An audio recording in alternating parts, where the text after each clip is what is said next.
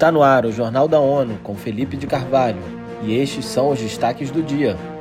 Relatório da OMS diz que um em cada seis pessoas no mundo é afetada por infertilidade. Em Dia Internacional, a ONU lembra que contaminação por minas afeta 67 países. O diretor-geral da Organização Mundial da Saúde, OMS, declarou que os países precisam promover mais serviços para quem tenta, sem sucesso, engravidar.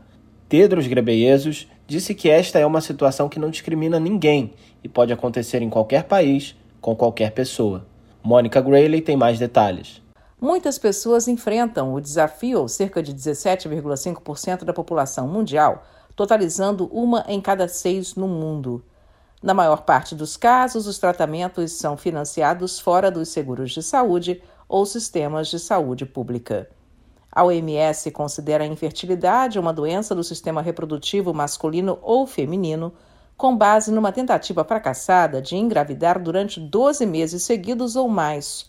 A agência defende que todos precisam ter acesso a tratamento de fertilidade de alta qualidade, independentemente do status social Pessoas afetadas pela infertilidade sofrem com ansiedade, estigma e dificuldades financeiras por causa do alto custo do tratamento. Um outro problema são danos à saúde mental e ao bem-estar desses homens e mulheres. A OMS afirma que este é um desafio global e que não pode ficar restrito a políticas de saúde e pesquisa. O Dia Internacional de Conscientização e Assistência contra Minas 2023 é marcado neste 4 de abril com um alerta pelo menos 67 países ainda sofrem com contaminação desses explosivos. Nações como Camboja, Laos e Vietnã lidam com o problema há décadas. Novos focos de contaminação incluem Colômbia, Mianmar, Ucrânia e Iêmen. O tema deste ano é A ação contra Minas não pode esperar. O destaque da campanha são os impactos nas comunidades marcadas por insegurança, falta de mobilidade e de acesso a terras produtivas. Em mensagem, o secretário-geral das Nações Unidas Antônio Guterres, classificou os artefatos como um legado aterrorizante dos conflitos. Ele disse que, mesmo em contextos de paz, não há garantia de segurança quando minas e outros explosivos são colocados a caminho de escolas, hospitais, plantações e rotas de imigração. On this International Day, let's take action to end the threat of these devices of death. Guterres afirmou que é preciso agir para acabar com a ameaça desses dispositivos de morte. Para ele, a segurança é essencial para a recuperação de comunidades e modos de vida impactados por conflitos. O Sudão do Sul não conseguirá conter terríveis abusos e violações dos direitos humanos enquanto não combater a impunidade. Esta é a conclusão de um relatório divulgado nesta segunda-feira em Genebra sobre os crimes cometidos no país. Mônica Grayley tem mais informações. O documento detalha como os autores participaram de delitos graves, incluindo ataques a civis e execuções sumárias que permanecem impunes.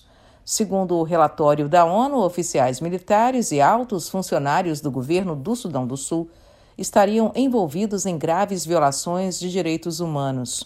O documento Estado da Impunidade, a persistência da violência e violações dos direitos humanos no Sudão do Sul contém 114 páginas sobre investigações em seis estados do país africano e da região vizinha durante os 12 últimos meses. A comissão de inquérito afirma que, apesar de o governo ter anunciado investigações de várias situações, nenhuma levou à prestação de contas, e militares e funcionários do governo continuam trabalhando em seus postos. Agências humanitárias precisam de 877 milhões para entregar assistência essencial em Burkina Faso. Desde 2022, as dificuldades cresceram em gravidade e abrangência geográfica no país da África Ocidental, segundo a ONU. Eleutério Guevani tem mais informações. Estima-se que um em cada cinco habitantes precisa de ajuda, o equivalente a 4,7 milhões de pessoas. O Burkina Faso tem 10% dos seus habitantes vivendo como deslocados internos. Para as Nações Unidas, este ano a situação humanitária é mais preocupante que nunca.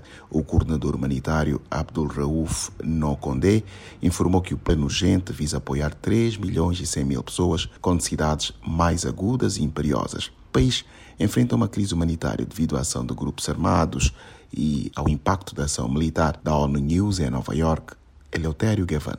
Pela primeira vez, o plano de resposta envolverá o governo e a comunidade humanitária para garantir uma prestação eficaz e eficiente de ajuda. Em 2022, mais de 2,2 milhões de pessoas receberão auxílio, avaliado em 338,5 milhões.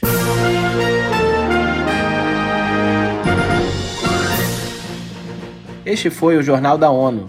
Mais informações na nossa página news.un.org/pt e nas nossas redes sociais. Siga a gente no Twitter, arroba ONUNews.